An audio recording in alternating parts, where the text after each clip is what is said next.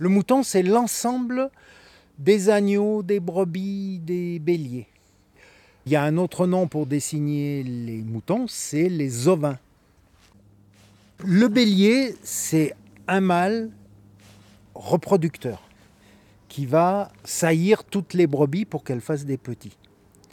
L'agneau, ça désigne l'ensemble des mâles et des femelles qui sont petits, qui ont moins de 4 mois, on va dire.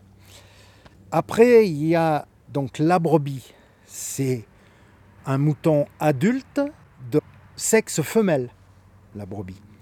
L'agnelle, c'est une brebis qui est encore très jeune, de sexe femelle. Quoi. Euh, Il y a l'agneau qui désigne l'ensemble jusqu'à 3-4 mois.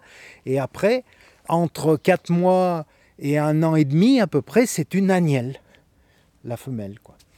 Et le mâle, ça sera... euh, alors, euh, soit on dit un agneau mâle, soit un bélier. Dès qu'il a plus de 6 mois, c'est un jeune bélier. Voilà. Et alors, on représente toujours un bélier avec des cornes. Donc, le Camerounais, effectivement, il a des cornes, mais le grivette n'en a pas de cornes. hein. voilà. Et il y a très peu de races, en fait, qui ont des cornes. Il y a le mérinos, le mérinos qui est le plus connu des moutons parce qu'il fait beaucoup de transhumance et tout. Et c'est lui qui a la plus belle laine. Les mâles ont des cornes, effectivement.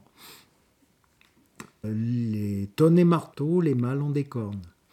Mais la plupart des races de moutons à viande n'ont pas de cornes, ni les mâles ni les femelles. Voilà.